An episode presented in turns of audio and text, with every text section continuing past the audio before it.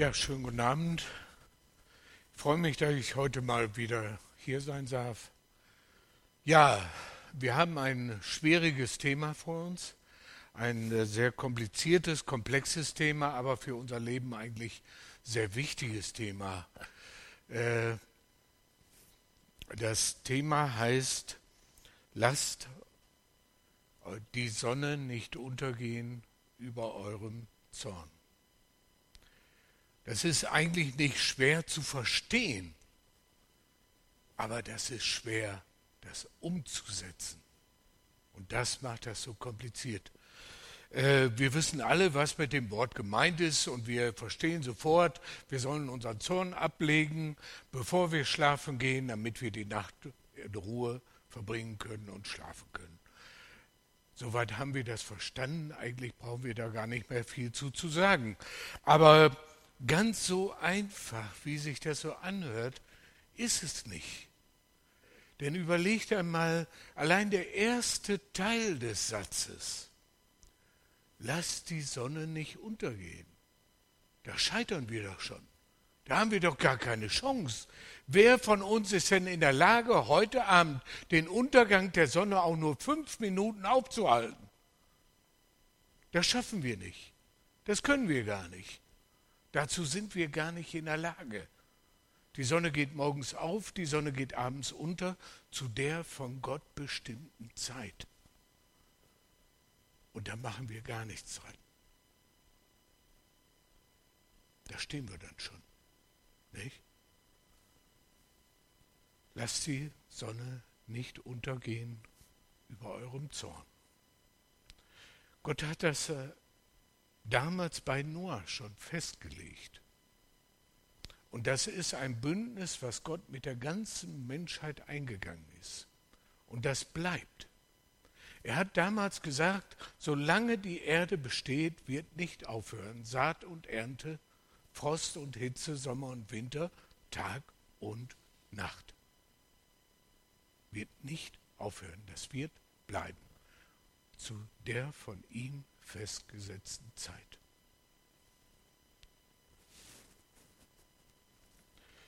Ja, also, dass wir am Sonnenuntergang nichts ändern können, ist uns klar. Wollen wir gleich mal gucken, was wir mit unserem Zorn machen können. Vorher möchte ich euch ein Lied singen, äh, das habe ich bereits vor 40 Jahren, man glaubt das ja gar nicht, äh, vor 40 Jahren schon gesungen, auch vor der Gemeinde. 1982, das war damals eine sehr schwierige Zeit in der Gemeinde. Äh, und das Lied war damals das, der erste deutsche Schlager, der in den Eurovision Song Contest oder heu, damals äh, hieß das noch äh, Grand Prix de Eurovision der erste deutsche Schlager, der diesen Grand Prix gewonnen hat. Die Nicole war damals 17 Jahre alt, heute ist sie 57. Hin und wieder hört man auf WDR 4 nochmal einen Schlager von ihr. Wie eine Blume am Winterbeginn, wie eine Taube im eisigen Wind, wie eine Puppe, die keiner mehr mag, fühle ich mich so manchen Tag.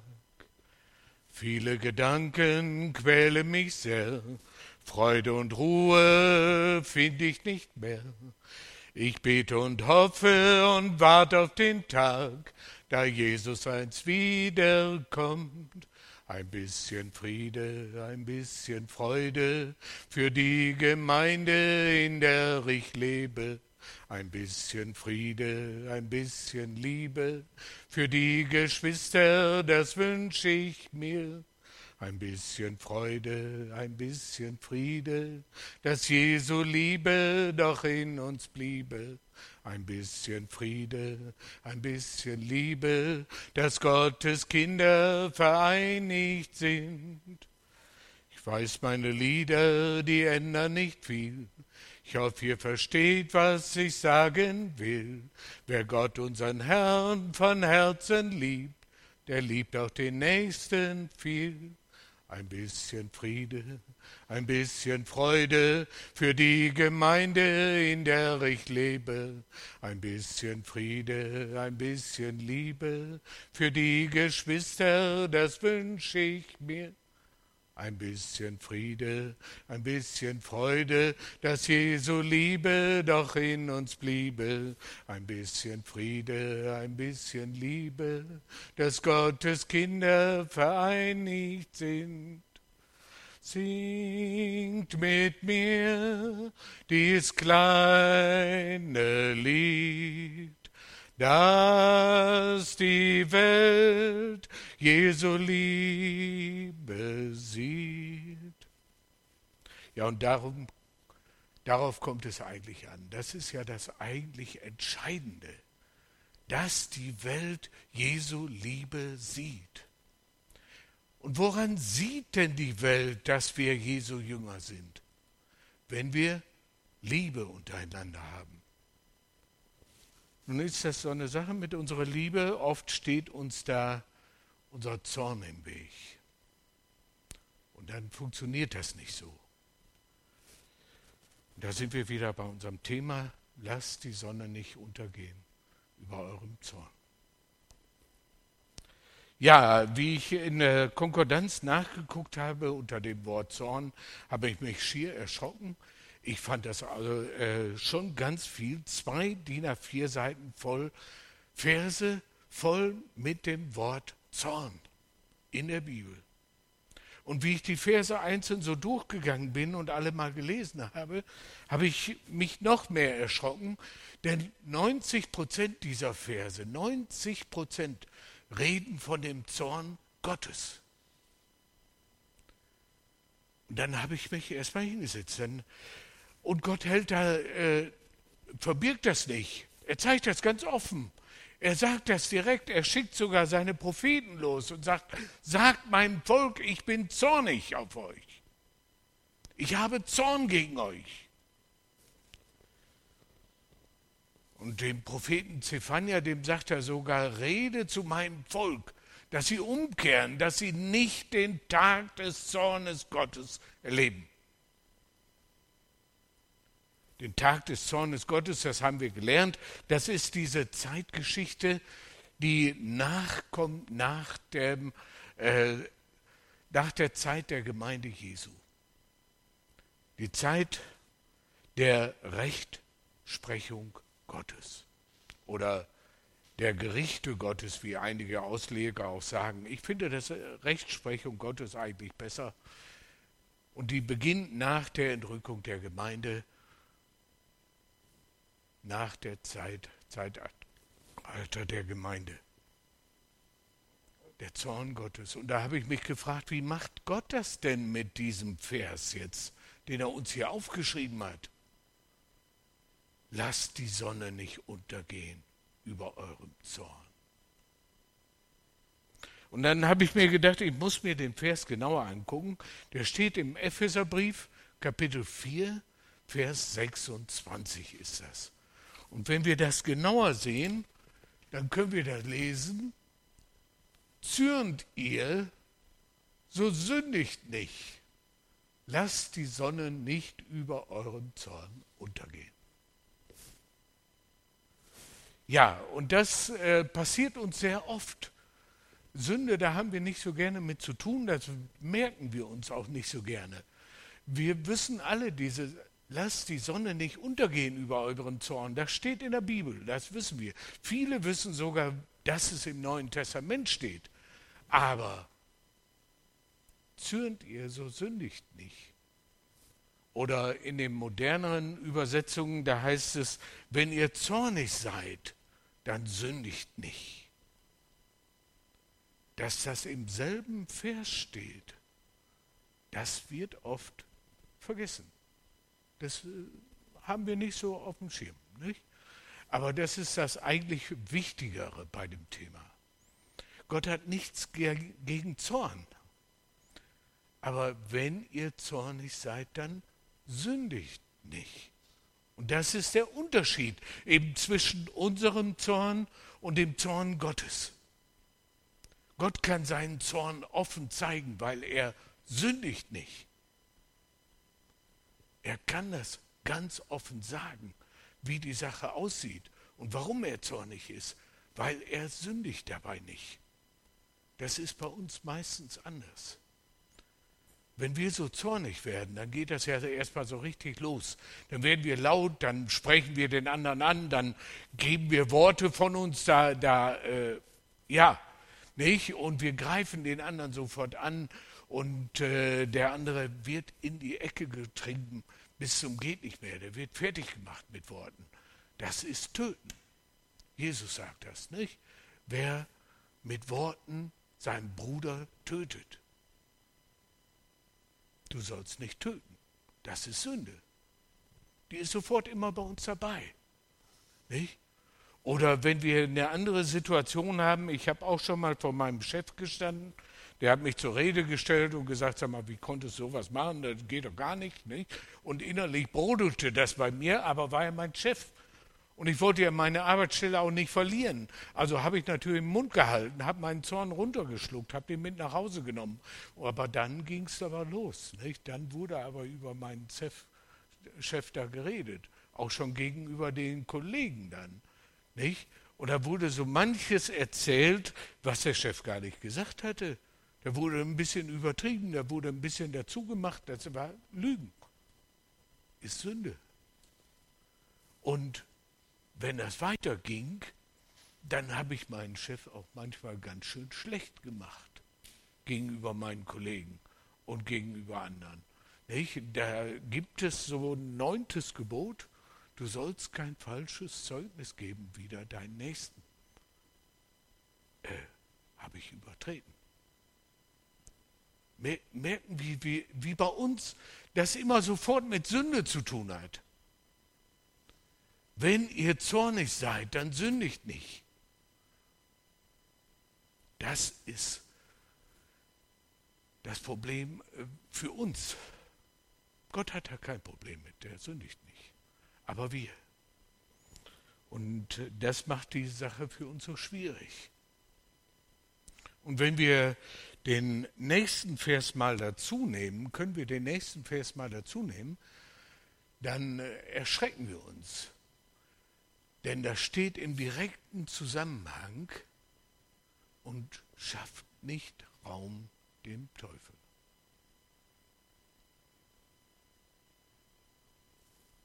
Das ist die Folge von Sünde.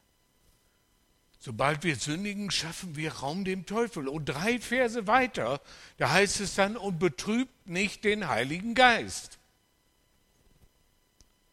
Da kommen wir in ganz gefährliches Fahrwasser rein. Merken wir, was da abgeht bei uns. Was da eigentlich läuft. Das ist nicht einfach nur, ja, habe ich ein bisschen dazu erfunden, habe ich ein bisschen gelogen, habe ich mal äh, ich habe vielleicht auch ein bisschen heftig geredet. Ich schaffe Raum dem Teufel. Ich habe den Heiligen Geist betrübt. Das bedeutet jetzt nicht, dass wir sofort aus der ganzen Ewigkeit verbannt sind, sondern das heißt einfach nur, der Teufel hat jetzt Raum, in mein Leben einzugreifen. Er kann plötzlich in meinem Leben die Dinge äh, mit bearbeiten und kann mit hineinwirken. Und das ist nicht gut. Wir sollen ja unter der Leitung des Geistes stehen. Die der Geist Gottes leitet, das sind Gottes Kinder. Betrübt aber nicht den Heiligen Geist. Wenn er betrübt ist, dann fällt so ein bisschen die Leitung erstmal an die Seite. Und da ist ein anderer, der in den Raum gleich reinspringt. Und das macht unser Leben so kompliziert, so schwierig. Da haben wir eigentlich täglich mit zu kämpfen. Und ich weiß nicht, ob ihr euch daran erinnert, wir haben vor ungefähr vier Jahren äh, über den Epheserbrief gesprochen. Wir hatten da neun neun Vorträge und äh, das zog sich eineinhalb Jahre hin. Äh, aber neun Vorträge für einen Brief, der nur sechs Kapitel hat. Aber es war schon ziemlich ausführlich besprochen und wir haben auch über diese, diese Verse gesprochen. Und äh, ich weiß nicht, ob ihr euch daran erinnert, aber die Überschrift zu diesen Versen, die steht eigentlich im Vers 26, äh, 23. Im Vers 23. Kapitel 4, Vers 23. Wenn wir das mal lesen, da heißt es, werdet aber erneuert im Geist eures Sinnes. Äh, Luther hat damals äh, geschrieben, Gemüt, im Geist eures Gemüts, und er hat es damit eigentlich recht gut getroffen. Äh, Im Geist eures Sinnes. Das ist so ein bisschen kompliziert ausgedruckt. Aber es geht um Erneuerung, dass wir den neuen Menschen anziehen. Erneuerung eures Sinnes. Im Geist eures Sinnes gemeint sind äh, mit unseren Sinnen nehmen wir die Welt wahr. Alles, was um uns passiert, nehmen wir mit unseren fünf Sinnen wahr. Nicht? Wir sehen, wir hören, wir schmecken, wir riechen, wir fassen an und fühlen. Nicht? Damit nehmen wir alles in unserer Welt wahr. Und jetzt kommt es. Alles, was wir wahrnehmen, wird automatisch in Gefühle umgesetzt. Das können wir gar nicht verhindern. Das passiert sofort. Das wird sofort in Gefühle umgesetzt. Und wenn ich dich angreife, dann setzt du das sofort in Gefühle um. Entweder in Gegenwehr, in Angst oder, oder irgendwas. Deine Gefühle werden sofort aktiv. Das passiert sofort. Nicht? Und äh, das ist eben das, was Gott erneuern möchte wo Gott uns helfen möchte, wo Gott eingreifen möchte. Gott möchte eben nicht, dass wir von unseren Gefühlen beherrscht werden, sondern dass wir unsere Gefühle geistlich leiten. Und das fällt uns oft zu schwer. Zorn ist nur ein Gefühl. Es gibt ja viele, viele andere Gefühle. Nicht? Das Zorn ist nur ein Beispiel. Ich könnte genauso gut sagen, äh, wenn ihr euch ärgert, dann sündigt nicht. Wenn ihr Angst habt, dann sündigt nicht. Oder wenn ihr euch freut, dann sündigt nicht. Wenn ihr Lust habt, dann sündigt nicht. Es geht darum, wenn wir unsere Gefühle äußern, dass wir dann nicht sündigen. Es geht, geht darum, dass äh, wir unsere Gefühle im Griff haben. Gott möchte uns dahin bringen, dass wir geistlich geleitet werden durch den Geist Gottes und nicht von unseren Gefühlen. Denn 90 Prozent, mindestens 90 Prozent unserer Entscheidungen, die wir tagtäglich treffen, machen wir aus dem Bauch raus. Aus dem hohlen Bauch raus, einfach von unseren Gefühlen her. Wenn ich Angst habe, dann ziehe ich sofort meinen Kopf an die Seite, weil ich denke, da kommt irgendwas auf mich angeflogen. Das passiert sofort. Da kommen sofort auf die Gefühle auch die Reaktionen. Ganz automatisch. Sehr, sehr viele äh, Gefühle, die automatisch funktionieren. Aber es sind natürlich auch Gefühle, die wir beeinflussen können. Wir können auch sagen, nee, guck mal, was da angeflogen kommt, ist ein Gummiball. Den mache ich jetzt mal einen Köpfer. Nicht? Ich kann das entscheiden. Ich kann darüber entscheiden, wie ich damit umgehe. Und das sollen wir lernen. Das möchte, das möchte Gott, dass wir das lernen. Werdet erneuert im Geist eurer Sinne. Nicht? Und ein Beispiel ist eben dieser Zorn. Aber wie gesagt, das gilt für alle unsere Gefühle. Wisst ihr eigentlich, äh, das ist gar nicht so schwer. Das ist gar nicht so schwer. Wir haben eigentlich, jeder Mensch hat so zwei Gefühle. Zwei Gefühle, mit denen wir umgehen können, mit denen wir lernen können, umzugehen. Es gibt das Gefühl Lust und es gibt das Gefühl Angst. Mehr haben wir gar nicht. Und die anderen tausend Nuancen dazwischen, die da existieren, die sind dazwischen. Nicht? äh, Wut zum Beispiel, würde ich mehr zu, zu Angst tendieren, während Freude mehr zu Lust hin. Nicht? Fröhlich sein mehr zu Lust hin, während Sorge, Sorge mehr zu Angst hin. Nicht? Und unsere Gefühle kann man tatsächlich so in diesen Bereich unterbringen. Eigentlich sind es aber immer nur Lust und Angst. Und diese beiden Gefühle im Griff zu kriegen, dafür haben wir, für jedes Gefühl, haben wir tatsächlich zwei Möglichkeiten zu reagieren. Also ist es gar nicht so schwer. Wir haben zwei Möglichkeiten. Bei der Angst ist uns das am deutlichsten. Äh, wenn wir Angst bekommen, dann wollen wir als erstes immer abhauen. Bloß weg, flüchten. Nicht? Weg von der Angst. Das macht mir Angst, weg. Wenn wir aber nicht weg können, dann haben wir die zweite Möglichkeit, wir greifen an. Wir kämpfen. Wir gehen dagegen an. Nicht? Diese beiden Möglichkeiten haben wir, um mit der Angst umzugehen. Und bei der Lust ist das genau andersrum. Bei der Lust, da jagen wir gerne hin, da wollen wir unbedingt hin. Das reizt uns, da, das zieht uns an. Und bei der Lust, da fühlen wir uns wohl, da verstecken wir uns auch gerne. Da bleiben wir gerne hängen. Nicht? Das halten wir uns gerne auf. Das heißt jetzt nicht, und da, da vertun wir uns oft.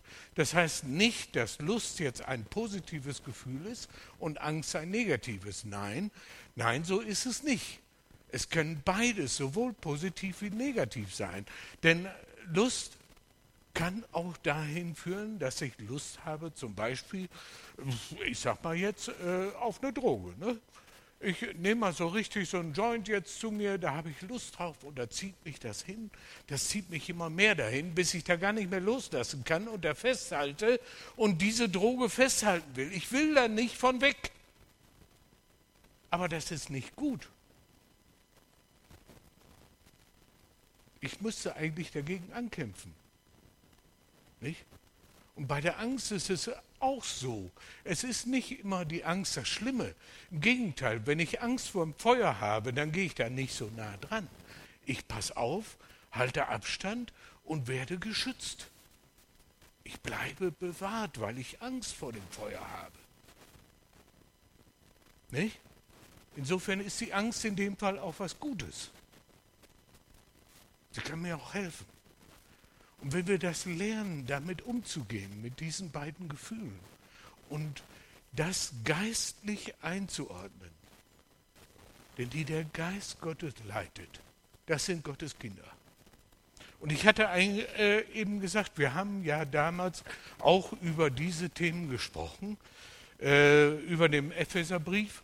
Und wir haben auch gelernt, dieses Kapitel beginnt im Kapitel 4, Vers 17. Und das zieht sich dann durch bis zum Kapitel 6, Vers 9. Und da sind mehrere, viele Beispiele, wie wir unser Leben neu sortieren sollen, wie wir neu mit unserem Leben umgehen sollen.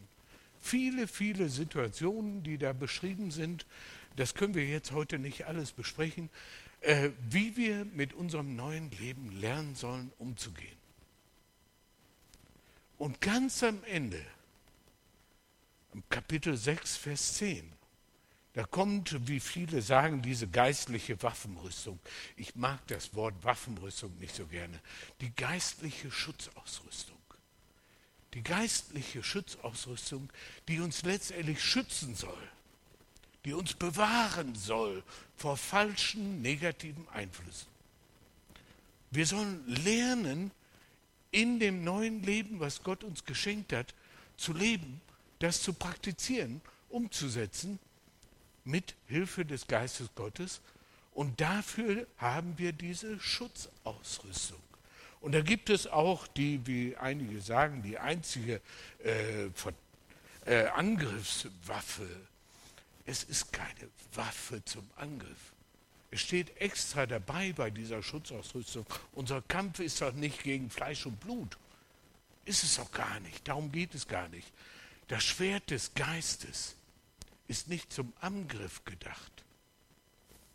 Das Schwert des Geistes, das äh, will ich euch auch mal vorlesen, das steht im Hebräerbrief Kapitel 4, Vers 12.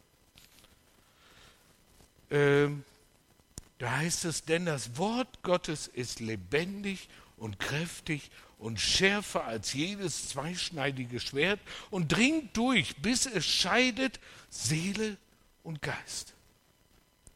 Auch Mark und Bein und ist ein Richter der Gedanken und Sinne des Herzens. Da sind wir wieder bei unseren Gefühlen. Nicht? Da sind wir da wieder. Ist ein Richter, Richter muss man eigentlich umsetzen. Es ist ein Beurteiler oder ein äh, Orientierungsgeber, ein richtig ausrichten, ein in die richtige Richtung bringen. Ein Richter der Gedanken und Sinne des Herzens. Dafür ist uns das Wort Gottes gegeben, dass wir lernen, unsere Sinne im Herzen geistlich zu lenken geistlich zu führen, geistlich zu beantworten. Gott hat nichts gegen Zorn. Aber wenn wir zornig werden, dann bitte ohne Sünde. Ja? Gott hat nichts gegen unsere Gefühle, im Gegenteil, er will sie ja fördern. Er hat uns ja mit den Gefühlen geschaffen, aber wenn dann ohne Sünde. Das sollen wir lernen dass wir unsere Gefühle ohne Sünde äußern können. Und das ist so wichtig für unser Leben, dass wir das wirklich praktizieren und damit wir überhaupt unsere Gefühle erkennen. Viele haben da Schwierigkeiten, ihre Gefühle zu definieren. Ich auch. Gehört da auch so zu. Die Männer überwiegen mehr als die äh, Frauen. Ähm, Dafür eben ist auch das Schwert des Geistes, dass es genau unterscheiden kann zwischen Seele und Geist. Was ist seelisch, was ist geistlich? Was ist ein falsches Gefühl, was mich in die falsche Richtung bringt? Und wo finde ich das Richtige? Wie kann ich das richtig einordnen? Wie kann ich damit umgehen? Dafür haben wir das Wort Gottes. Und das Wort Gottes ist schärfer schärfer als jedes zweischneidige Schwert. Es kann genau unterscheiden, besser als wir das können. Und daraus können wir lernen.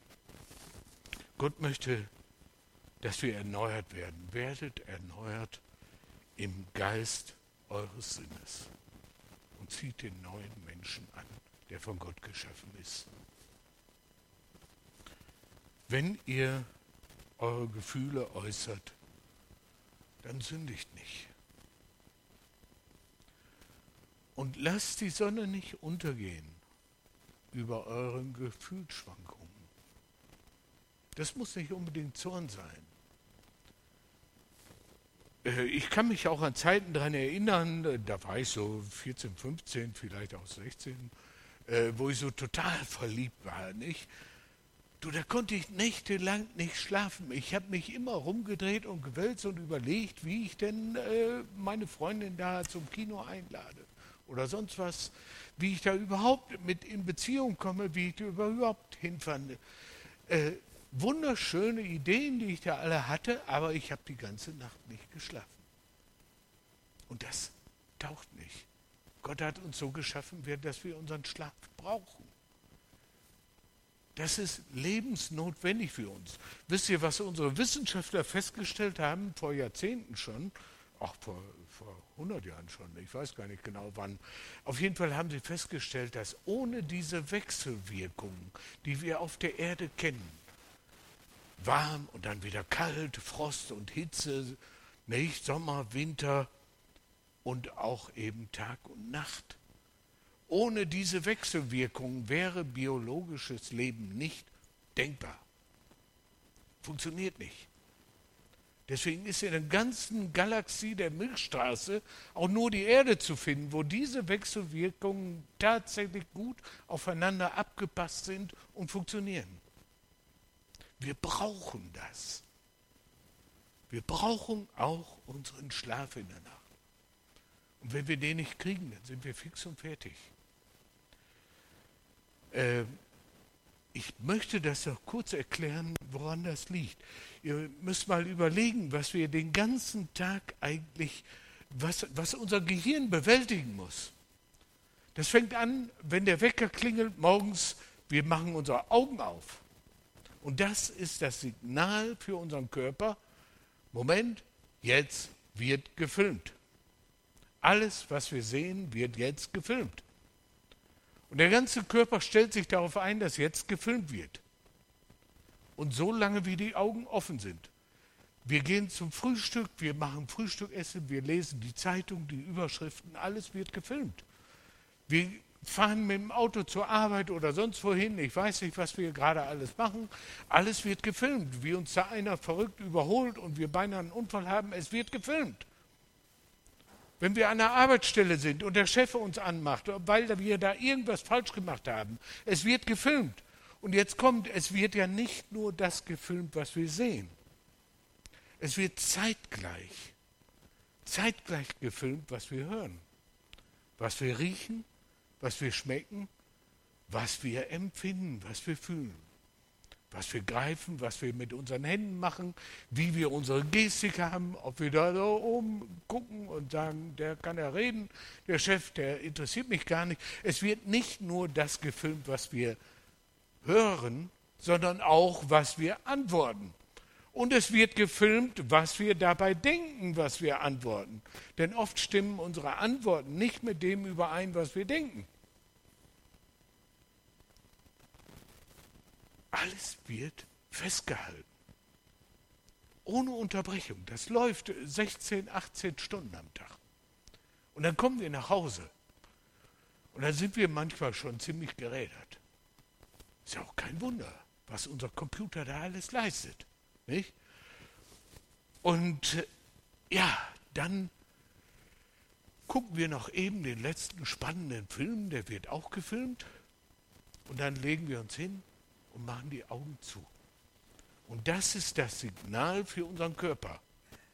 In dem Moment, wo wir die Augen zumachen, werden alle unsere Sinne heruntergefahren auf Standby. Der Sehnerv wird ganz ausgeklammert. Ruhe. Und normalerweise schlafen wir dann ein. Aber wenn wir einschlafen, dann wird in unserem Unterbewusstsein die Nachtschicht wach. Die wird aktiv. Das ist übrigens auch die Ursache für viele Träume, die wir so haben. Denn unser Unterbewusstsein, wenn unsere Sinne runterfahren, fängt unser Unterbewusstsein an, den Tagesspeicher nochmal durchzugehen. Alles wird nochmal nachgeguckt. Was unwichtig ist, wird gelöscht, kommt weg. Alles wird separat in Speicher abgespeichert, damit der Arbeitsspeicher wieder frei wird für neue Aktionen. Alles wird gut verteilt. Was mit der Familie zusammenhängt, kommt in Familienspeicher. Was mit der Arbeit zusammenhängt, Arbeitsspeicher, Verkehr in Verkehrsspeicher. Es wird Unterspeicher, es gibt den Speicher für den Sohn, für die Tochter, für die Frau. Es gibt für jeden extra einen Speicher. Es wird alles untergebracht und abgespeichert. Und jetzt kommt unser Unterbewusstsein, kommt plötzlich an die Situation mit diesem Zorn, wo bei mir dieser Zorn so hochkam. Und wo ich dann meinem Chef geantwortet habe und wo ich ihm geantwortet habe, was gar nicht so ganz richtig war, was gar nicht so mit der Realität übereinstimmte. Und was ich dabei gedacht habe, war noch wieder was anderes. Und das Unterbewusstsein lässt sich nicht betrügen, das merkt es. Da ist doch völlig keine Übereinstimmung. Das wird nicht abgespeichert. Und das Unterbewusstsein geht ganz wütend los und sagt, hör mal Bewusstsein, du musst jetzt wach werden, du musst das erstmal bearbeiten. Und dann klappen mir die Augen wieder auf und sofort habe ich dieses Problem vor Augen. Sofort habe ich das vor Augen. Und dann denke ich da wieder eine Stunde drüber nach. Und das wird alles, solange ich die Augen aufhabe, wird alles gefilmt wird das wieder neu durchgegangen, neu mal überlegt, was habe ich der, was hat er mir gesagt, was habe ich geantwortet, was habe ich getan, wie war das noch genau, hätte ich besser so sagen können. Alles wird nochmal durchgerappelt. Und dann bin ich so eine Stunde wach und weil ich so müde bin, klappen mir die Augen wieder zu und dann sagte, sinkt ich so weg. Aber das Unterbewusstsein, das guckt sich die Sache nochmal an und sagt, willst du mich hier äh, auf den Arm nehmen? Da ist doch keine Bearbeitung. Das ist nicht verarbeitet. Das kriegst du neu auf den Tisch. Und dann ist mein Bewusstsein wieder wach und dann fängt es wieder von neuem an. Und so geht das die ganze Nacht. Und dann bin ich am Morgen gerädert bis zum geht nicht mehr. Ich werde da nicht mit fertig. Weil es innerlich nicht akzeptiert wird. Es war nicht verarbeitet. Und das bringt mir dann die Probleme. Und wenn ich drei, vier Nächte hintereinander nicht geschlafen habe, dann sitzt du morgen am Frühstückstisch und du kriegst die Butter nicht aufs Brot geschmiert. Du kriegst die normalsten Sachen nicht mehr geregelt, weil du keine Ruhe mehr hast. Dein Arbeitsspeicher ist voll ohne Ende, weil solange wie du die Augen auf hast, geht dein Unterbewusstsein nicht hin und räumt auf. Und das bringt uns dann wieder in weitere Probleme. Dass wir das nur mal so vor Augen haben, wie das so abläuft. Also wenn wir mal in so eine Situation kommen, dass wir so immer wieder wach werden und immer wieder diese Gedanken wälzen, äh, gebe ich euch einen guten Tipp. Bleibt nicht im Bett liegen. Steht auf, geht irgendwo hin, wo ihr allein seid, macht Licht an, nehmt einen Schluck Wasser, nehmt einen Zettel und einen Stift und dann schreibt mal auf, was euch da beschäftigt. Nur ganz kurz in Stichworten. Ganz kurz in Stichworten. Aufschreiben auf den Zettel, eben kurz. Äh, worum ging es? Was habe ich geantwortet? War das richtig? War das nicht richtig? Ja, nein. Ganz kurze Antworten, ganz kurz nur. Und dann macht das Licht wieder aus und legt euch wieder hin macht die Augen zu. Und ich bin da fest von überzeugt, in 90 Prozent der Fälle schlagt ihr auch wieder ein. Und wenn dann das Unterbewusstsein wieder an dieses Problem kommt, dann sieht es plötzlich diesen Zettel und sagt sich, aha, er hat ja gemerkt, da muss noch was bearbeitet werden. Okay, dann nimmt das Unterbewusstsein diesen Zorn mit dem Zettel, heftet das zusammen, legt das auf den Arbeitsplatz und sagt, da kann er morgen wieder dran arbeiten, aber dafür meine heute nicht mehr wach. Ne? Kann man lernen, damit umzugehen. Und das ist eigentlich, was Gott uns hier sagen möchte. Er möchte, dass wir lernen, den neuen Menschen anzuziehen. Werdet erneuert im Geist eures Sinnes. Dass ihr den neuen Menschen anzieht, der von Gott geschaffen ist. Und wenn ihr zornig seid, dann sündigt nicht. Und lasst die Sonne nicht untergehen über euren Zorn. Es gibt noch ein anderes äh, Hilfsmittel, das möchte ich euch auch gerne noch mitgeben. Singt mal abends ein gutes, gute Nachtlied. Das hilft unwahrscheinlich gut.